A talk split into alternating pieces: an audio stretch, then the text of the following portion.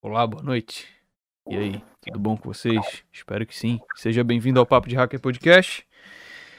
Hoje a gente vai falar sobre inteligência artificial, um assunto um pouco pedido, um pouco polêmico e um pouquinho sobre ciência de dados também. Eu acredito que uma fica um pouco ligada com a outra, ou que a inteligência artificial é utilizada dentro da ciência de dados, enfim. Mas quem vai falar isso melhor é o Jorge, não eu. E antes de apresentar o Jorge para vocês, eu tenho que dizer que o casting de hoje é o William Jesus. Ele que adora PHP e não é parecido com o Dio Linux. E. Não tinha notado isso. Não tinha notado isso, Jorge? Não. É um pouco parecido com o Dio Linux. É, e o nosso convidado de hoje é o Jorge Sandoval. Ele que é mestre em que mesmo, Jorge? É inteligência artificial ou ciência da computação? Não, meu mestrado é em computação aplicada, mas a minha linha de pesquisa é inteligência artificial. E o seu, e a sua, o seu doutorado é em? Meu doutorado em engenharia de produção e sistemas e na área de modelos de decisão. Basicamente, IA para a indústria. Fico com medo, mas antes de fazer, antes de vocês apresentar, deixa eu já te fazer uma pergunta que tá aqui. Cara, por que, que você tá fazendo doutorado sendo que ser chamado de mestre é muito mais legal? Cara, já me fizeram essa pergunta algumas vezes. Porque assim é. Eu tenho essa dúvida, é pessoal. Não, se, se tu parar pra pensar, ninguém ligaria pro doutor Yoda. Tá ligado? Mas o mestre Yoda é muito mais massa. Entendeu?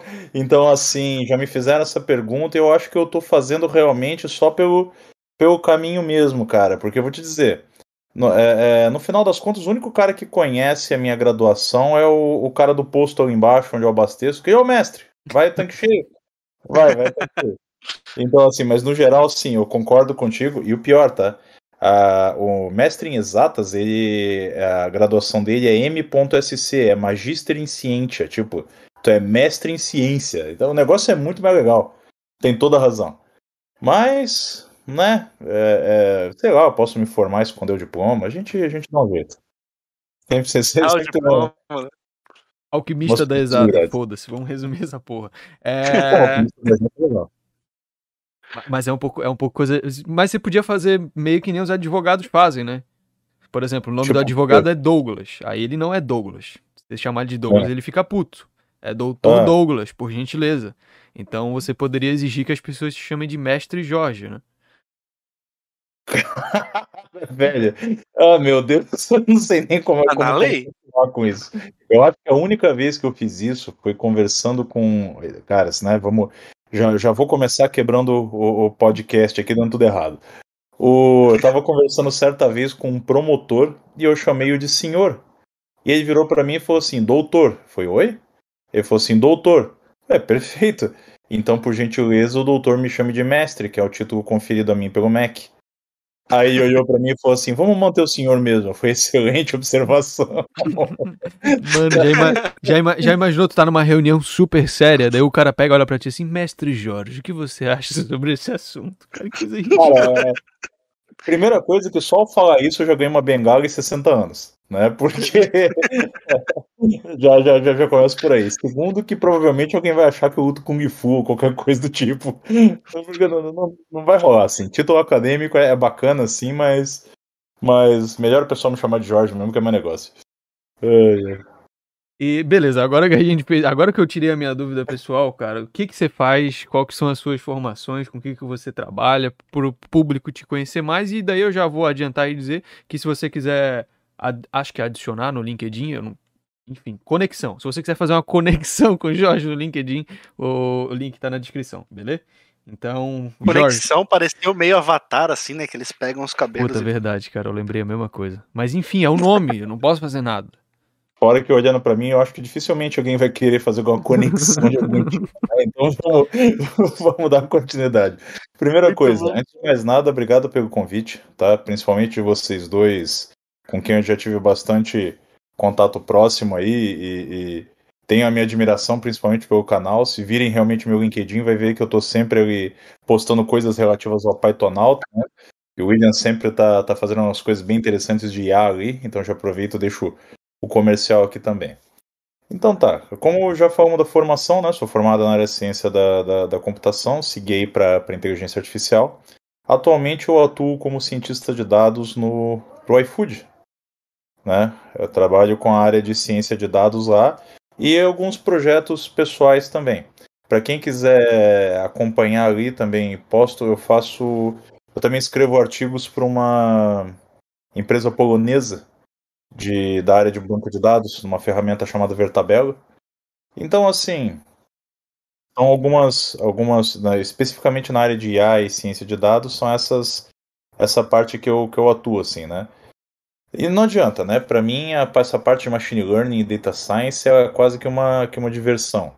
Né? Enquanto a maioria das pessoas elas vão assistir TV ou tomar alguma coisa, eu vou sentar no Kaggle para fazer um, um notebook, né? Tanto que tem um dos, dos guris que trabalha comigo ali que fala que não devia falar isso num podcast, mas que o Kaggle é. O que, que você tá rindo, Afonso? Porra, Jorge, vou sentar no Kaggle é foda. Mas é verdade, cara. Ele fala que o Kaggle é meu Xvideos, velho. Ele fala assim, ele trabalha comigo. Eu não tenho culpa. Vai, vai, vai, vai tá... Eu não tenho nada o que fazer. Eu abro uma cerveja e vou fazer um notebook. Eu acho um dataset novo e vou, vou fazer assim. Coisa de gente retardada, não tem culpa. Tá? Mas então eu tenho bastante, bastante gosto por essa área, assim. E em especial inteligência artificial, né? Porque o data science, na verdade, é uma composição de é uma composição multidisciplinar a área de data science. Tanto que você, muita gente se confunde. Ah, mas tem um amigo meu que é economista e cientista de dados. Tem um amigo meu que é formado em IA e cientista de dados. Tem um amigo meu que trabalhava com banco de dados, agora é cientista de dados.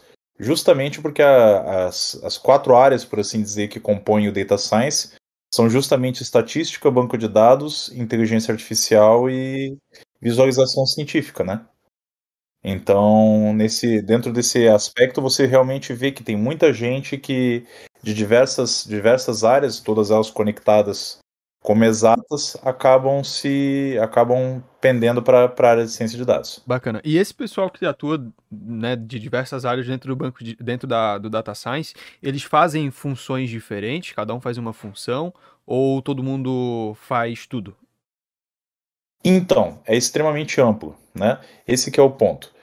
Por exemplo, vamos falar em termos de modelos. Tu vai querer criar um modelo de previsão, certo? Vamos falar um modelo de previsão, uma coisa razoavelmente simples uhum. ali, um modelo de regressão, um modelo de previsão. Se você é um estatístico, você vai utilizar, você vai ter uma tendência a fazer uma utilização mais forte da estatística para fazer o teu modelo de previsão. Se tu é da área de IA, você vai ter uma tendência mais forte a, a fazer machine learning.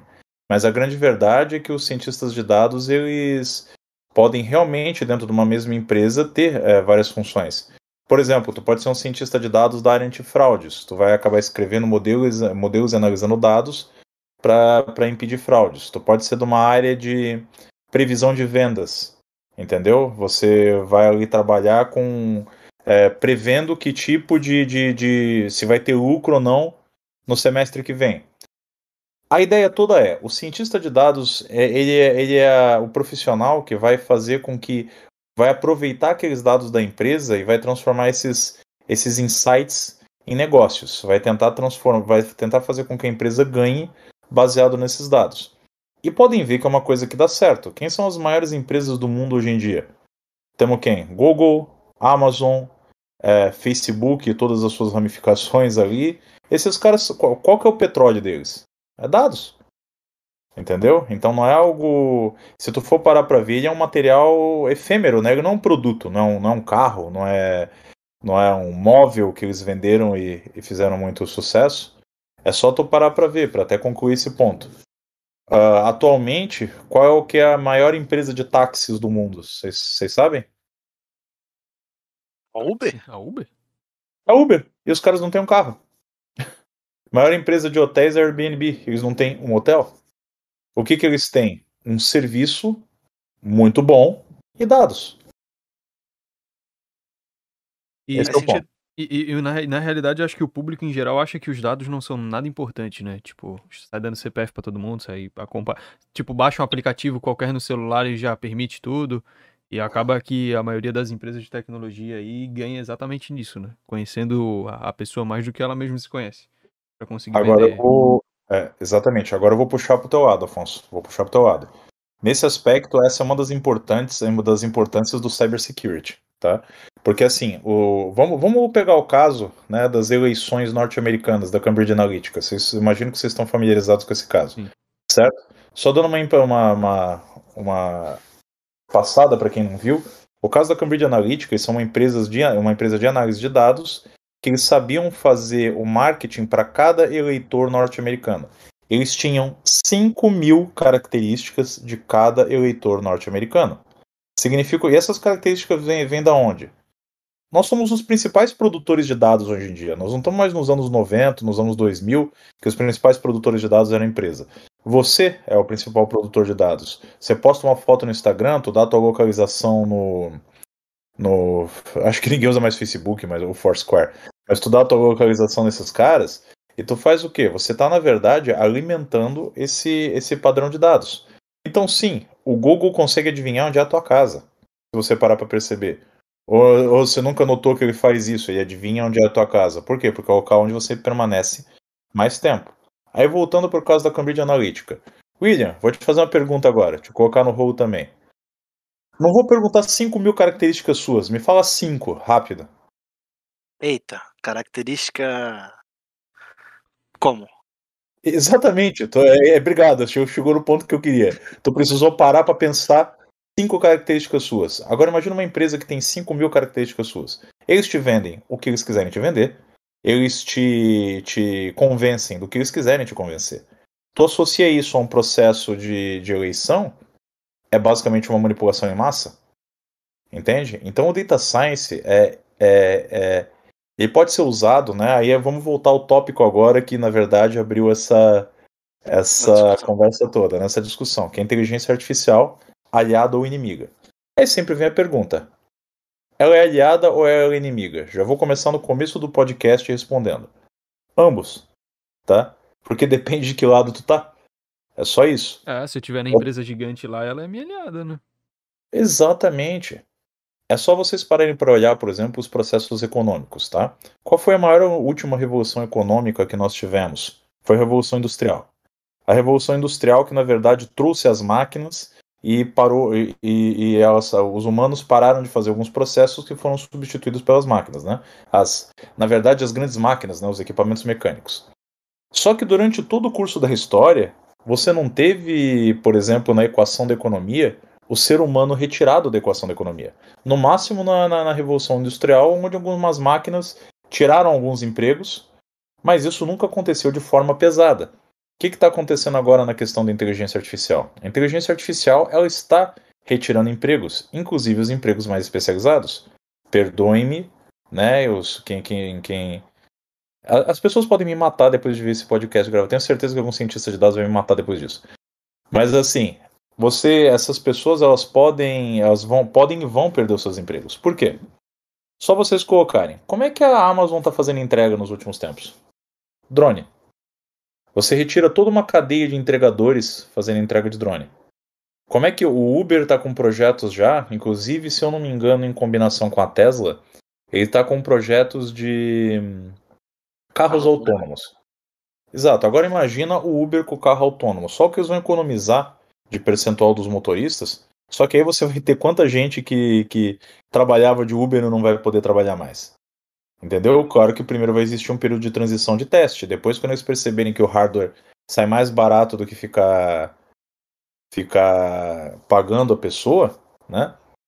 É, é, é, o mesmo, é o mesmo período de transição, ou, ou se não mais rápido, do que a gente teve na montagem dos automóveis, né? Que hoje é toda feita por robô e antigamente era feita de forma manual. Então esse Exatamente. mesmo período de transição vai ocorrer com a inteligência artificial e acredito que em outras áreas também, né? Área do direito, área da medicina. Exato, só que isso piora um pouco, Afonso. Sabe por quê?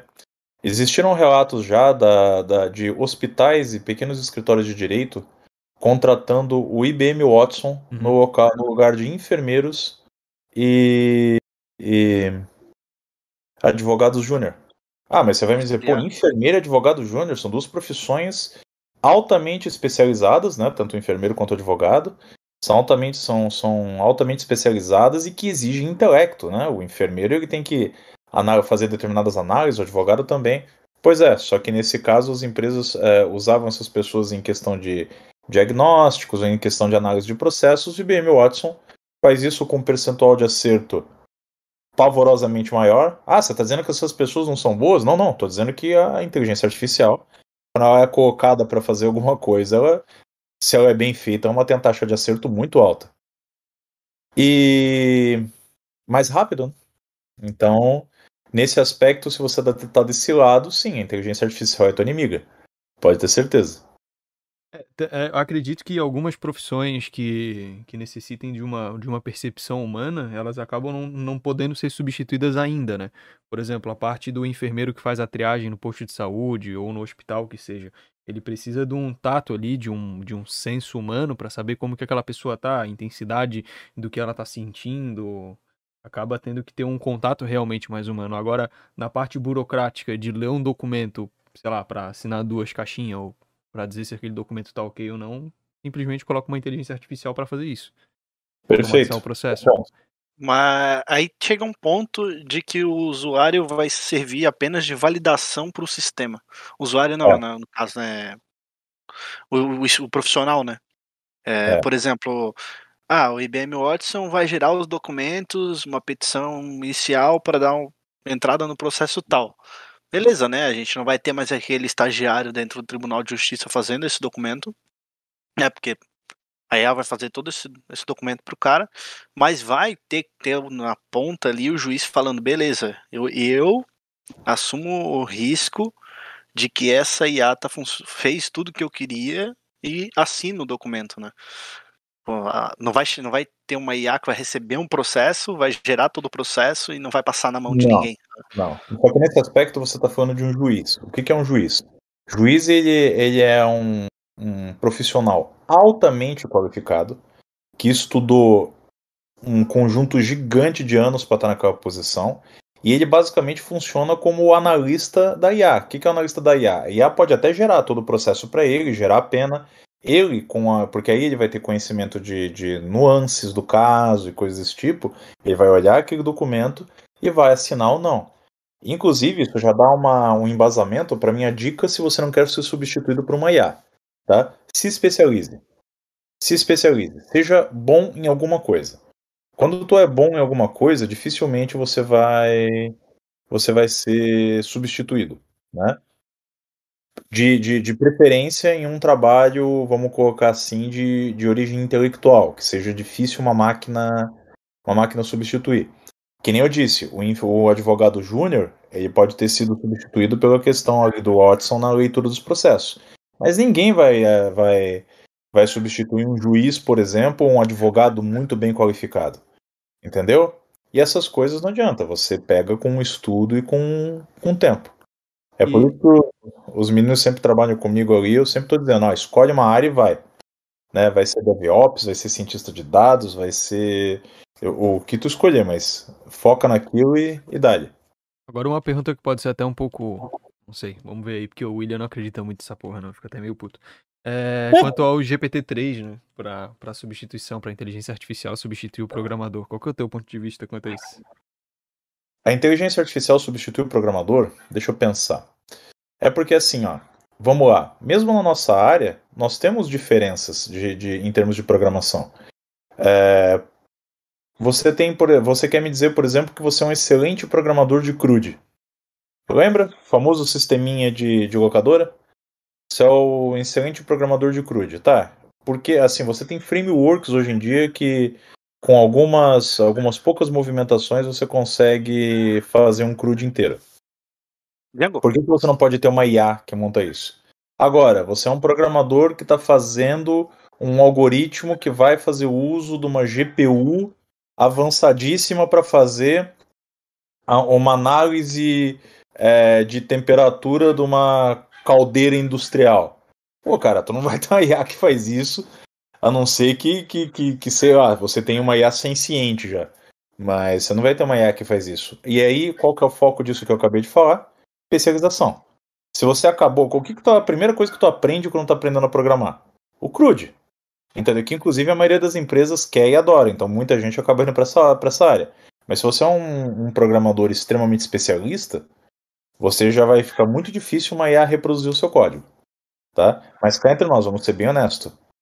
É, fazer programas simples não é mais complexo do que fazer uma análise de um documento jurídico ou um diagnóstico humano. Então, assim, é, é bem possível que para sistema, para programas simples isso aconteça. Só para encerrar até esse tópico, Teve uma IA que acabou de que começou a escrever artigos acadêmicos e um desses artigos foi aprovado em congresso, tá? O artigo acadêmico escrito pela IA foi aprovado em congresso.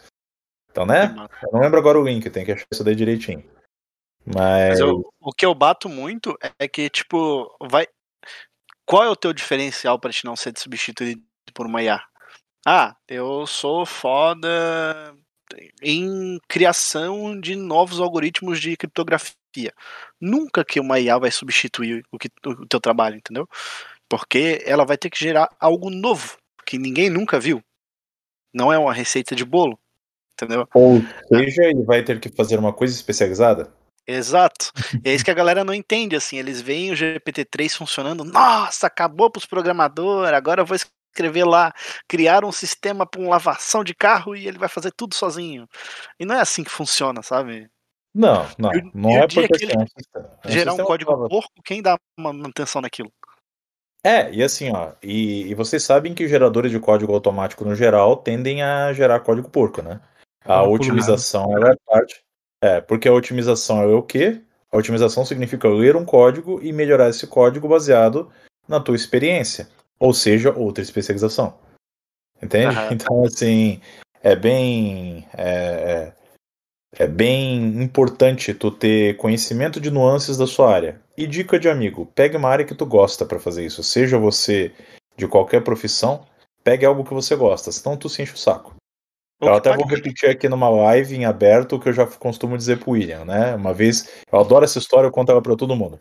Uma vez a gente estava sentado, né? Uma vez a gente estava sentado, eu e ele conversando. De repente eu falei assim pra ele: Cara, tu é um baita de um vagabundo, mas tu é bom pra caramba no, no que tu gosta de fazer. Quando tu não gosta de fazer alguma coisa, tu é terrível, mas quando tu gosta, tu é excelente. Então, assim, ó, se- aí ele acabou que, como eu falei, se vocês olharem meu LinkedIn, tá cheio de coisa que o William fez lá, que eu achei tão legal que eu postei no meu LinkedIn pessoal. Eu Então- concordo totalmente. A gente faz uns scripts às vezes que nem a gente entende por que que a gente fez. Mas é muito divertido. Exatamente isso, esse é o ponto, entendeu?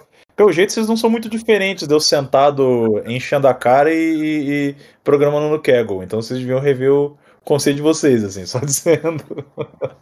Não, ô Jorge, pior de tudo é que esse maldito me mandou uma mensagem. Eu tava indo tomar banho, ele mandou mensagem. William, tive uma ideia, precisamos conversar. Aí eu, tá, beleza, manda tua ideia aí, depois eu vejo o que, que é. Aí tá, tomei banho daqui a pouco, voltei. Vamos fazer um canal no Telegram que busca notícia de um monte de lugar e tal. Beleza. Seis. Mata. é, Que horas? Era sexta-feira, eu acho? Acho que Umas era 8 horas da noite? Não, não, era sexta porque não tinha podcast. Era, um dia antes. Era, era- acho que era final de semana, cara. Quinta, sexta-feira, finalzinho da semana. É, a gente sentado no Discord, resolvendo o BO, tentando fazer funcionar. Foi um caos, assim. Mas foi divertido.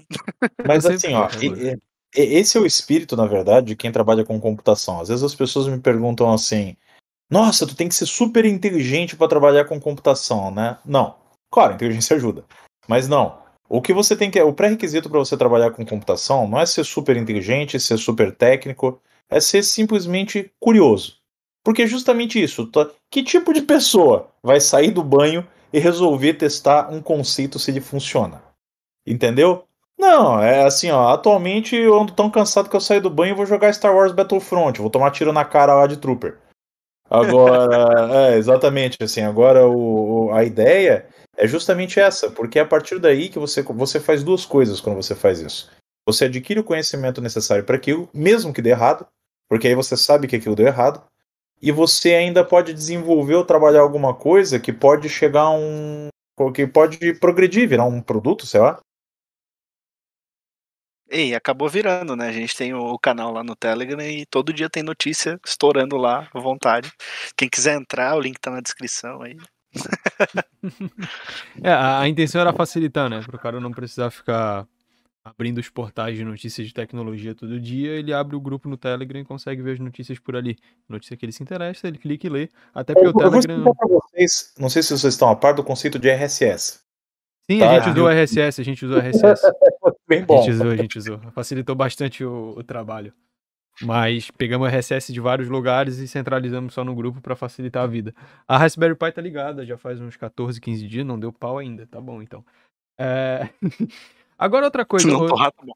Se não torrar, se não pegar fogo. Outra coisa, Jorge, a, a, ciência de dados, ela obrigatoriamente ela tem que estar conectada com a inteligência artificial ou não? Então, esse é um aspecto interessante. Tu consegue fazer. Aliás, vocês estão ouvindo a barulheira que tá aqui ou sou só eu? Não tô ouvindo nada. Estão ouvindo a barulheira? Não, ótimo. A ciência de dados, tá? Ela não precisa necessariamente estar conectada à inteligência artificial. Por quê? Porque estatísticos também são cientistas de dados excelentes. Como eu te falei, eu tenho economistas, amigos meus, que estão, são cientistas de dados assim, fora de série, né? Só que o machine learning não adianta, ele ajuda. Por que, que o machine learning ajuda? A estatística, né, né, no geral, quando ela cria determinados modelos para te ajudar com classificação, com previsão, esses modelos eles são normalmente modelos estáticos, entendeu? O machine learning te dá uma certa maleabilidade para trabalhar com esses dados, para tu, tu entender tendências. Então, assim, o data science não está ligado ao machine learning, mas seria interessante você saber machine learning para você trabalhar com ciência de dados. E quando eu digo saber machine learning, pelo amor de Deus, tá? É, não tô, é, vamos deixar claro que eu não vendo curso, tá? Mas não tô falando de machine learning, é, exatamente. Não, não tô falando assim de machine learning do tipo, ah, meu Deus, o cara é, o cara fez mestrado na área de IA, então aí é fácil agora dizer machine learning. Não.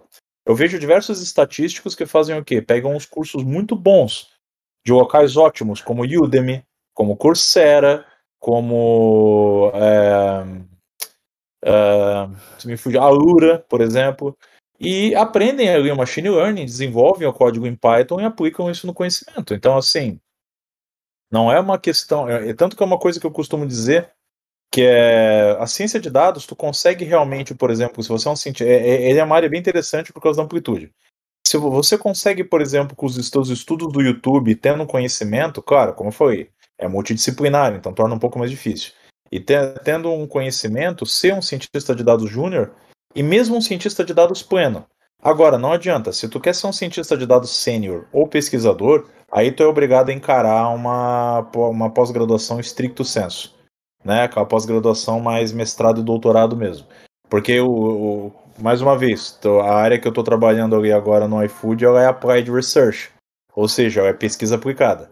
A gente desenvolve determinadas tecnologias para eles, né? As equipes desenvolvem tecnologias. Essas tecnologias são baseadas em pesquisa. Muitas vezes tu tem que pegar um artigo, olhar o artigo, é, é, é, testar aquela tecnologia e ver se ela funciona para para dentro ali do, do, do, das coisas da, da empresa.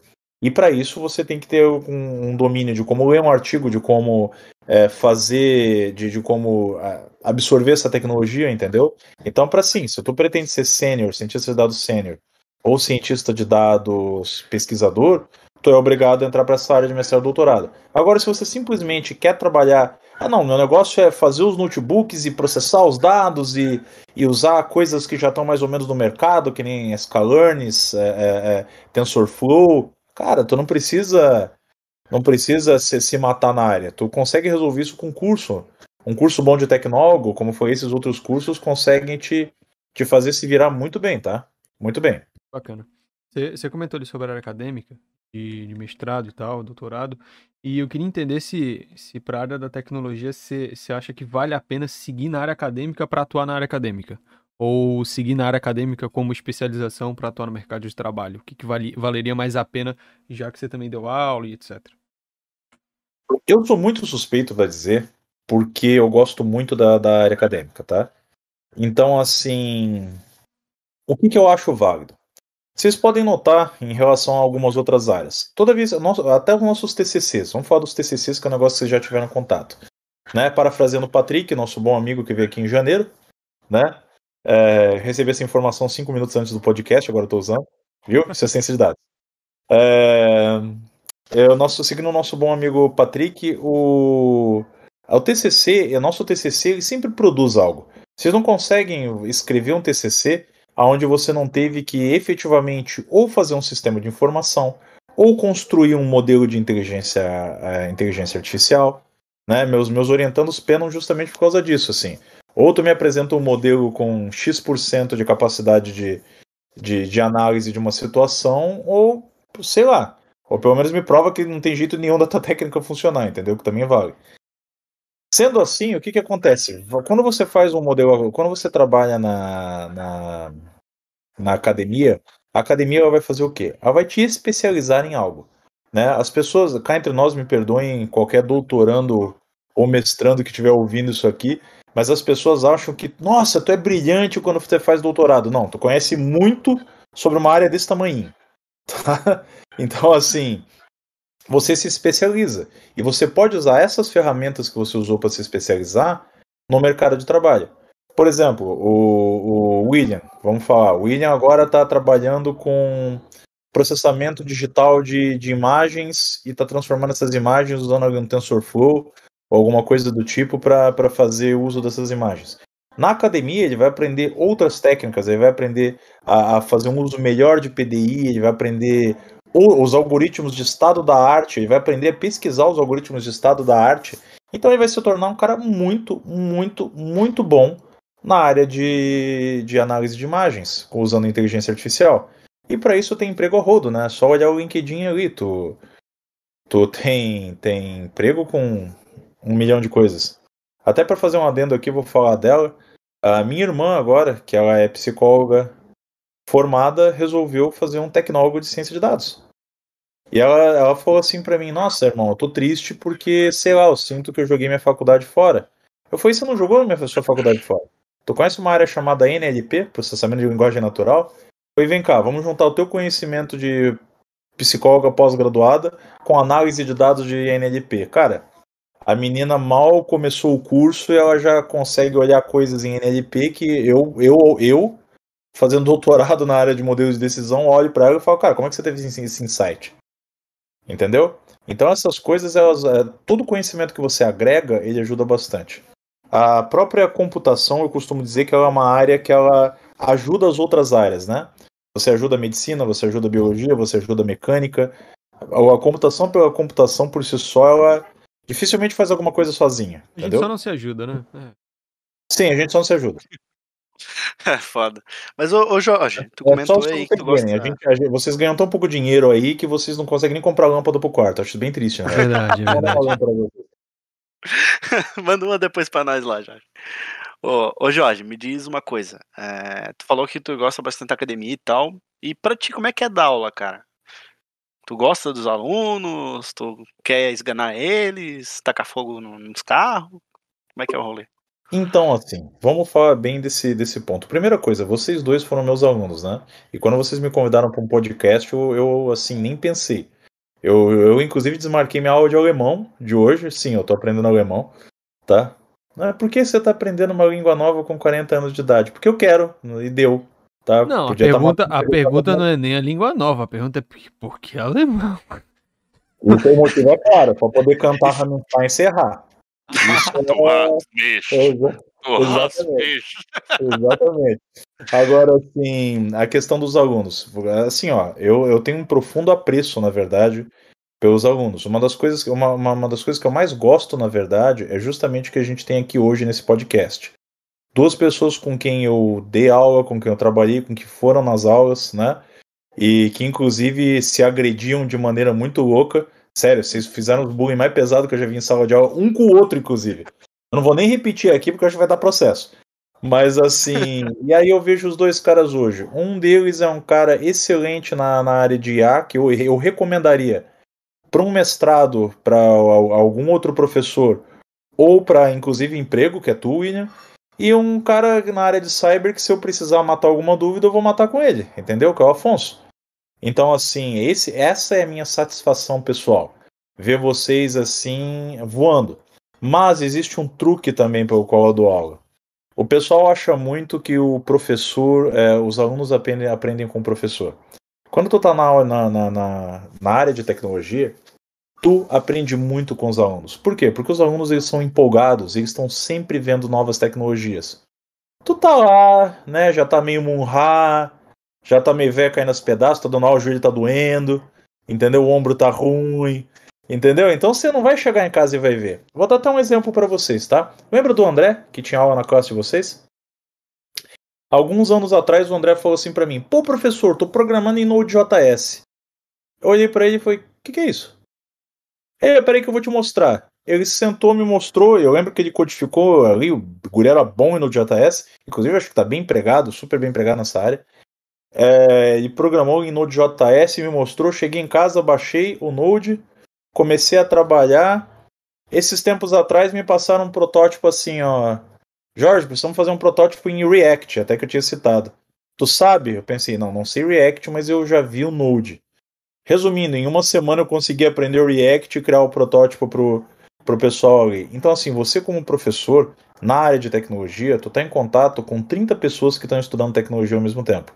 Então você pode, elas podem até estar tá aprendendo contigo, mas tu também está aprendendo com elas. Elas estão sempre comentando algo, é, desenvolvendo algo. Nas listas elas estão trocando mensagens. A lista que eu tô agora, por exemplo, da turma ali de, de 2020, né? Matheus, Nilo, Gustavo ali, é uma lista que eu fico de olho direto, porque a galera é muito encarnada. Então eles trocam, por exemplo, muita coisa sobre Linux, sobre cyber, sobre IA, então é uma coisa que tu também vai aprendendo. Esse é o principal que de você você dar aula. Tu não tu, tu, tu pula aquela parte de onde você precisa ficar buscando buscando se atualizar. Tu toma um auto update assim, tipo do Windows. Uhum. Tan, tan, tan, De repente tu nem, falha. Nem pede, né, às vezes. É, exato, nem pede assim, tu ganha update. Toma esse update gratuito para ti. E agora, agora, na realidade, perguntando um pouquinho mais pessoal, Jorge, quando é que, quando é que você começou a, a se interessar, tipo, pela área de tecnologia? Pô, quero trabalhar com tecnologia, é isso que eu quero, porque você não começou na área de inteligência artificial, né? Começou como, como DBA, foi isso? Então, cara, eu comecei, comecei com tecnologia mesmo, foi com 15 anos de idade. Porque eu realmente, eu, eu achava muito curioso montar e desmontar computador, que era uma novidade na época, entendeu? E a coisa foi, foi seguindo. Eu fui, eu fui para um estágio pela primeira vez, cara, em 2001. Vocês eram vivos? Sim. ah, tá, em 2001. Na área do. Na área da. da eu fui para Ferro Norte, em Campinas. Eu fui ser estagiário lá. E lá, pela primeira vez, eu tive contato com o Oracle.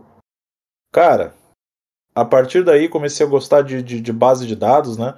Eu até brinco com o pessoal. Eu gosto de. de ah, ah, mas por que você não foi ser programador? Você gosta de programar? Cara, eu adoro programar. Mas eu também gosto de coisa fácil.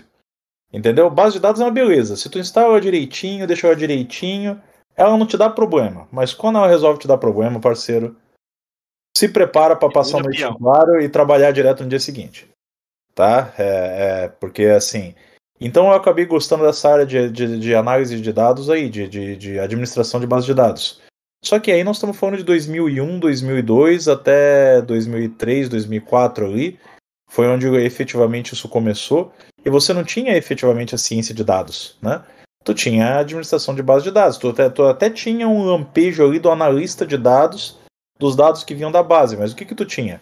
Base de dados relacional, anos 2000, né? Base de dados relacional, princípio, quem, quem era até essa época os geradores de dados eram as empresas, quando que as pessoas passaram a ser geradores de dados realmente? Cada um de nós passou a ser gerador de dados. Depois do, do Open Handset Alliance, do Google ali. Para quem não lembra, em 2008, criação do Android, né? Que a Google comprou uma empresinha chamada Android, que estava transformando um Linux para telefone. E depois chamou 84 outras empresas, entre elas LG, Nvidia, é, Asus, para montar a Open Handset Alliance, criar o o famoso smartphone. E a partir daqui, na época ainda tinha competição com a Apple, que estava fazendo a mesma coisa. E aí realmente começar a, a, a, geração de dados, né? Que logo pode ver que o cientista de dados logo veio depois disso, assim. Justamente para fazer análise desses caras. Mas assim, meu interesse por computação, esse é o problema. Meu interesse por computação, ele, ele é um interesse por tecnologia em geral. Eu, para trabalhar, eu gosto de ficar no computador. Para relaxar, eu gosto de ficar no computador. Aí, quando não tenho mais o que fazer, eu vou ficar no computador. Entendeu? Eu só não fico muito no computador na hora de dormir, mas aí eu ponho uma série de ficção científica, que no final das contas dá na mesma. Então é, é, é, é não, não é o gosto específico pela computação, é o gosto por tecnologia em geral. E particularmente ainda bem que deu certo, porque minha outra opção era ser geneticista. Se eu já faço merda com o computador, vocês imaginam se eu estivesse manipulando código genético? Né? boa. Do ah, vírus ah, famoso aí. É, alguém, alguém já assistiu Resident Evil? Pois é. é. Ia ser mais ou menos aquilo que ia acontecer. Aliás, péssima piada pra eu fazer, que eu acabei de lembrar que a gente tá numa pandemia. Usem é. máscara. É verdade. É. Mas fazer o que? Foi. É, e, e, quando que, e quando que o, o, interesse pela inteligência artificial ele começou? Tu já estava atuando no mercado? Tu viu a parada aí, pô, que legal isso aqui? Ou tu já tinha uma noção quando tu entrou no mercado do que era inteligência artificial? Enfim.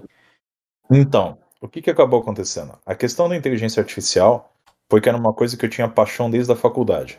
Né? Eu, eu, olhar, eu queria muito entender como ela funcionava só que na maioria das vezes a inteligência artificial ela, ela funcionava ali como uma, uma caixa preta. Né? Isso sempre foi uma coisa que me irritou. Eu não gosto de caixa preta. Eu não gosto de, de coisa que você joga de um lado e sai do outro pronto. Entendeu? Eu gosto justamente de, de abrir a caixinha para ver como é que ela funciona. Então, a questão da inteligência artificial, ela, para falar a verdade, ela começou como a maioria das pessoas que começou a ter interesse em IA tu vê um seriado meio exagerado, assiste uma coisa dessa e tu fica é, é, traído. Exemplo, alguém já assistiu aqui Battlestar Galactica? Agora, agora começou a travar bastante a tua voz, pra mim. É. Tá travando? Não, agora não, foi voltou. só pra mim, então. Agora voltou? Agora voltou. Melhorou? Tá. Alguém já assistiu um seriado chamado Battlestar Galactica? Que tinha o Cylons, que era uma inteligência artificial que lutava contra a humanidade. Vai por mim, tem no Netflix, vai assistir Battlestar Galactica, todos os episódios, tá? Resumindo, é uma, é uma IA que resolve cobrir os caras de porrada. Então, assim, e eles obtêm um sucesso muito bom em cobrir os caras de porrada. Só que aí acaba gerando uma, uma, uma filosofia, né, sobre, sobre a questão da IA senciente, se a humanidade não estaria é, criando uma outra raça, na verdade, e como seria isso. Então é um, é um negócio bem filosófico, assim. É, ele acaba se tornando, né, mesmo sendo ficção científica. Então a, a criação da. A, o trabalho com a IA em si ele é interessante justamente pela questão de não ser a computação padrão. A computação padrão é um algoritmo de bolo, certo? Tu põe o negócio de um lado e sai do outro, é fazer um bolo de chocolate. Você precisa do, do, do, chocolate, você precisa do leite, e no final das contas você vai ter o bolo. A IA é interessante por causa disso, bem a questão do data science. Ela vai te dar determinadas análises, ela vai aprender determinadas coisas e te dar determinadas nuances que às vezes nem você como analista tinha percebido. Entendeu? Então isso é muito interessante dentro desse aspecto. Fora que eu tô doido, tô esperando pela computação ternária para ver o que, que vai acontecer com a IA, né? Porque se com a computação binária ela já entende algumas coisas, quando ela conseguir é, usar aquele processo do quantum para entender as, os, os intermediários, você vai alcançar um outro nível de inteligência artificial. Então, assim, é, eu vou ser bem honesto, tá? Eu já, já gostei muito da área de cyber. Eu era, eu era um Afonso, assim. Eu gostei bastante da área de. Sim, na época que não tinha YouTube. Mas eu gostei bastante da área de cyber já. Só que acabou que quando eu me encantei pela IA, não teve, não teve jeito, foi um caminho sem volta. Caminho sem volta mesmo. E dentro, e dentro desse tempo todo de, de estudo e trabalho, teve algum projeto que você fez, participou, estudou de inteligência artificial que, porra, que negócio legal que eu fiz? Tipo o William colorindo o filme do Charlie Chaplin, que pra mim foi incrível. Teve. Teve. Na verdade, tiveram alguns projetos desse tipo, tá? Tiveram alguns projetos agora que eu fiz nos últimos tempos que eu não. Desculpa, segredo comercial, não vai rolar. Agora, por exemplo, todo meu, meu mestrado e doutorado são baseados em análise de geração de energia.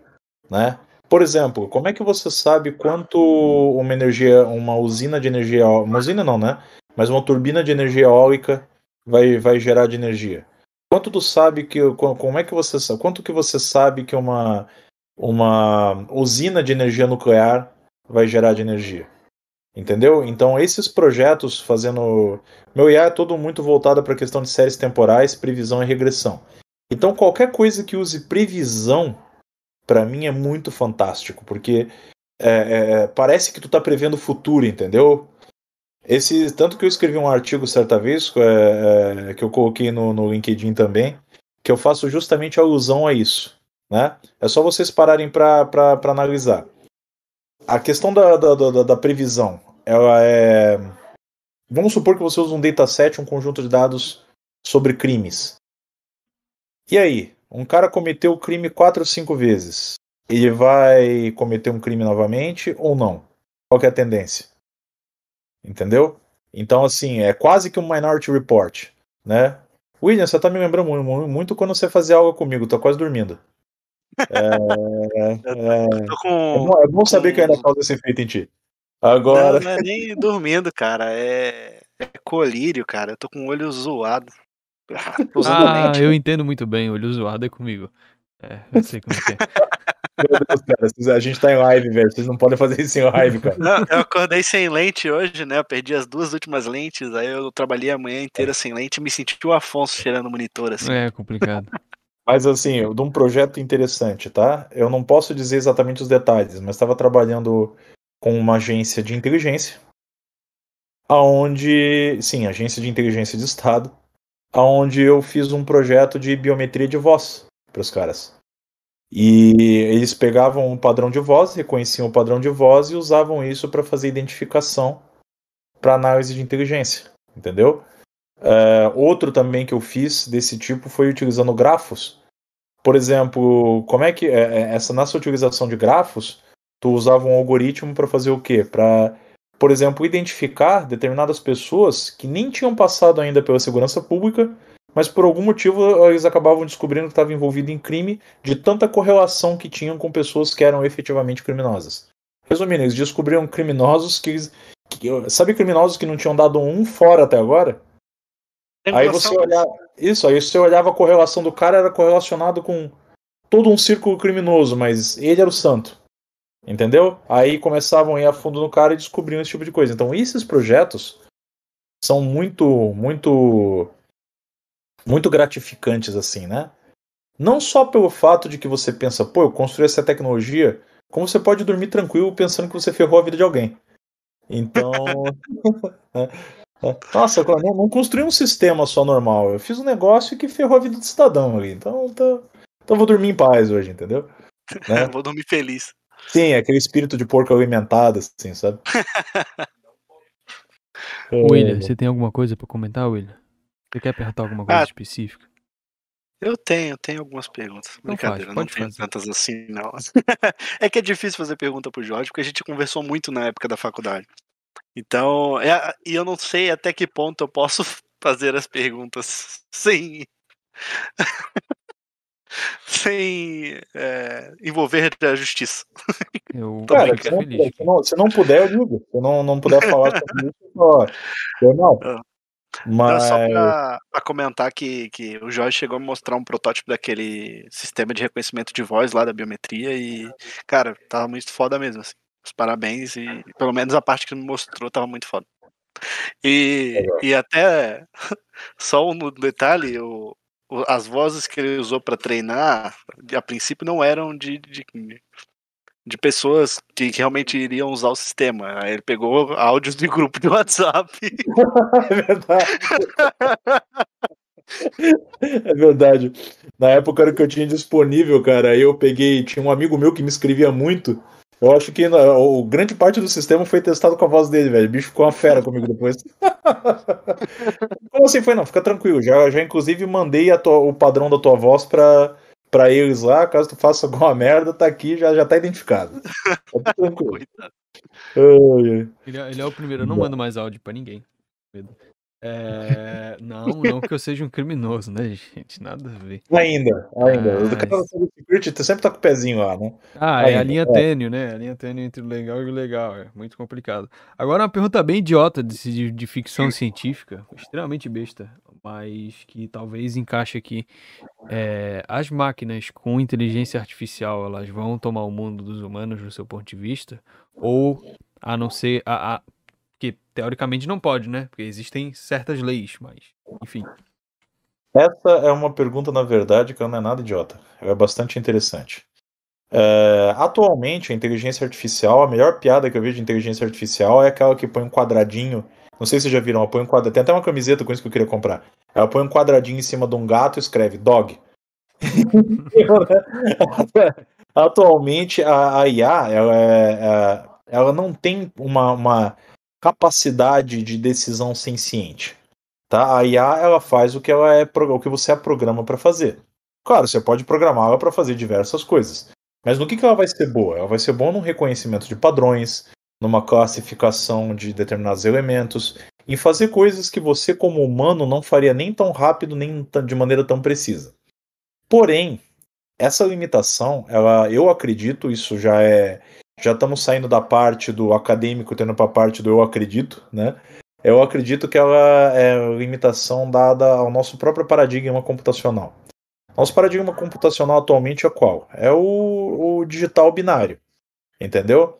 Por isso que eu falei para vocês, ou você pega, por exemplo, aí a computação quântica, que é uma computação ternária. O quantum aceita três estados, ele aceita o 0, o 1 e o 01, que na verdade é a combinação dos dois. Em termos de IA, isso significa que ele aceita o sim, o não e o talvez. Então você ter uma estrutura que possa entender um talvez já é um passo para você começar a fazer o quê? Com que uma inteligência artificial entenda nuances. Quem que entende nuances? Humanos. Humanos entendem nuances. Uhum. Humanos conseguem ser ponderados. Se bem que isso não é uma regra geral. Mas humanos conseguem ser ponderados. Isso significa o quê? A partir desse ponto, sim, tu pode vir a criar uma inteligência artificial, ou pelo menos ter os princípios de uma inteligência artificial que tenha um pouco mais de, de capacidade de, de ciência. E assim, não pensem que isso é uma, realmente uma pergunta idiota que nem tu disse, tá? Teve um congresso norte-americano, não me lembro exatamente quando, que, que uma das principais ameaças, era um congresso, na verdade, para erguer as ameaças que podiam é, é, exterminar a humanidade. Não tenho nem ideia de quem financia isso, mas deve ser muito divertido. É, assim, essa, por exemplo, esse a primeira ameaça, além de um meteoro que podia cair e destruir tudo, tipo os dinossauros, foi uma inteligência artificial que simplesmente decidisse que o ser humano não era mais necessário. Porque é só tu parar para pensar. Tu consegue programar ações, mas tem uma coisa muito difícil de programar é código de moral, tá? O que, é assim? Se vocês é, é só tu parar para pensar. O planeta tá super populado, temos 8 bilhões de habitantes. Esqueçam o código de moral de vocês. Qual é a maneira mais fácil de você salvar o planeta? É dar uma de Thanos, né? Exato. Eliminar metade da população. Só que aí tu fala assim, meu Deus, isso é um absurdo. Sim, isso é um absurdo porque você foi criado baseado em código de moral. Né? É, inclusive, para quem acompanha aí, quem acompanha as obras do, do Asimov, né? Tipo Eu Robô, o livro, não o filme, que você tem os famosos códigos de Asimov, né? Que são uma espécie de implementação de lei moral.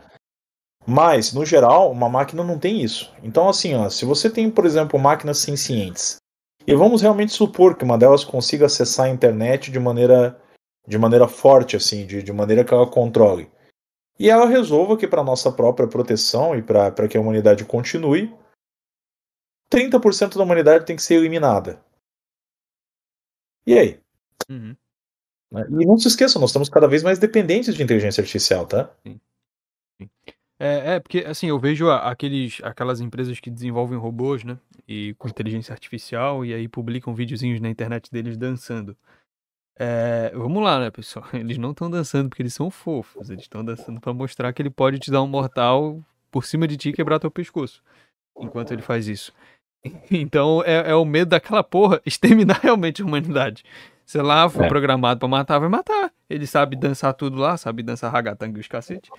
É, agora vamos às duas últimas perguntas. Antes disso, eu queria saber se o William tem alguma coisa para falar. É, eu ia comentar que aí a gente entra naquele porém, né? do quanto de processamento a gente tem hoje para os algoritmos fazerem tudo isso, né? Porque, por exemplo, é, o IBM Watson, né? Ele não é uma caixa mágica que tu jogue lá dentro e saia um resultado especial, entendeu? É, para o IBM Watson chegar e gerar é, texto jurídico, como ele está fazendo, é, precisou ser treinado para isso? Lá, usaram datasets, algoritmos de predição, comparação de texto, NLP, jogaram todos esses algoritmos lá dentro e falaram, beleza, o Watson é um supercomputador, na verdade um cluster, né, com milhares de computador, 40 vezes mais, mais forte do que qualquer máquina que o cara possa montar em casa aí, E aí, beleza, tu tem um, um cluster para resolver um problema minúsculo e aí tu consegue chegar no, no resultado, né? Agora, é, não é mágica, né? A IA não é um bebê que tu vai pegar e tu vai falar, olha, querido, extermine a população, sabe? Não, não é do dia para noite que tu vai pegar, criar não. a IA assim, né? Não. não, não é, não é. Não é porque realmente você tem razão, tem todos esses, esses limitantes. Mas não esqueça uma coisa muito importante. A tecnologia cresceu mais nos últimos 100 anos do que nos últimos 500. Então, assim, realmente nós temos limitação de capacidade de processamento? Tem. Mais uma coisa da, da, da limitação de, de, como eu falei, da computação que a gente conhece hoje em dia, né? O pessoal resolveu isso como? Através de paralelismo, que nem tu falou. Paralelismo consegue clusters, conseguem ajudar com esse tipo de coisa. Porém, eu acho que é algo que vocês vão ver em vida, e eu não. Tiveram mais um avanço da, da computação quântica, que foi é, o próximo passo que eles chamam de computação biológica. Em outras palavras, alguns cientistas conseguiram fazer um Hello World dentro de uma célula. Bizarro. Sim, Bizarro. ou seja, é, eles usaram uma célula como processador. Agora imagina quantas células tem no seu corpo, imagina o nível de paralelismo que tu consegue fazer com isso. Agora soma o fato de que tu consegue usar um computador biológico, vamos supor que você tem um computador biológico desenvolvido, e você consegue fazer uma IA. Deixa eu ver, você faz um sistema que pensa biológico. Alguém conhece alguém assim? Eu conheço 8 bilhões de pessoas. É, rapaziada, vai dar ruim. Vai dar ruim, vai. Vai dar ruim. Agora, Jorge, é o seguinte, a gente tem duas perguntas que são padrões que a gente faz para todos os nossos convidados. É, é, ok, são perguntas bem tranquilas de responder, mas antes de, de fazer o questionamento, eu gostaria de agradecer o William pela participação e ao público por ter ouvido barra assistido isso ao vivo ou gravado, ou os dois. Não sei. Vai que você assiste das duas formas. Então, show de bola, é isso aí. Sexta-feira que vem a gente tá aqui de novo. É, Jorge, é o seguinte. A primeira pergunta é: você já foi hackeado alguma vez? Você já foi hackeado alguma vez? Isso. Não, mas eu eu também não sou parâmetro, porque eu sou cuidadoso com as coisas. Eu tenho, eu sigo aqueles parâmetros de cybersecurity é, bem, bem, bem bonitinhos, sabe? Aqueles que são pregados no seu LinkedIn, inclusive de vez em quando, ou no teu Instagram. Então, eu sigo aquelas coisas. Senhas de misturando tudo que é possível. É, é, eu tenho uma senha minha que tem a minha senha do Wi-Fi em casa tem 30 dígitos. Então, assim, né? É, é, aí, aí complica. Mas no geral, no geral, não. Bacana. Mas também não é um desafio, né? É um desafio. Uh, é um desafio. Não, é que assim, ó, pra tu ser hackeado hoje em dia, basta. A verdade é, pra tu ser hackeado hoje em dia, basta tu, tu se distrair. Tá? Temos um ponto. Temos um ponto. É. É, beleza. E... Ou basta ter ido no SUS. Para com isso. De novo, não. Chega. é... Porra, de novo, cara. Pessoal, Deixa CAD SUS é show de bola. Hackearam o William no SUS, velho. Tipo, isso não parece lógico pra mim, mas tudo bem. CAD SUS é, é, show de bola, rapaziada. É tranquilaço. É, é. Jorge, agora é o seguinte, não é nenhuma pergunta, não, não sei se é, eu nunca chego numa, numa decisão sobre isso, mas são as suas últimas palavras ao longo dessa transmissão, dessa gravação, e aí agora é o momento que você pode dar dica pra, pra galera, pode falar uma frase motivacional, um parágrafo bíblico, um texto de coach, ou simplesmente foda-se. Então é o, as suas últimas palavras palavras, eu vou mutar meu microfone, vai ficar você na tela depois que você terminar de falar, a live encerra. Então, é com você. Perfeito. Então, antes de mais nada, só para terminar, agradeço mais uma vez que vocês chamaram para esse podcast. Muito bacana, gostei muito. E se eu tiver alguma coisa para falar para vocês que estão ouvindo, é uma só. Se especializem, certo? Essa é a primeira coisa que eu quero dizer para vocês. E a segunda frase que eu gosto muito, que eu aprendi com meu pai e falo para todo mundo que até já estudou comigo. Estude até que você possa escolher onde você quer trabalhar. Tá? Porque são essas coisas que vão garantir é, que você no futuro vá conseguir ter uma certa tranquilidade. Ah, mas eu não quero ir para o meio acadêmico. Tudo bem. Estuda qualquer outra coisa, só, só seja bom no que tu faz. Porque é esse tipo de coisa que vai te ajudar a, aí para frente, né? Que e é o tipo de coisa que eu particularmente também acho bacana, gosto gosto de ver nas pessoas, né? Principalmente ali nas que que estudam comigo, né? Então, basicamente é é isso, pessoal. Grandes desfechos.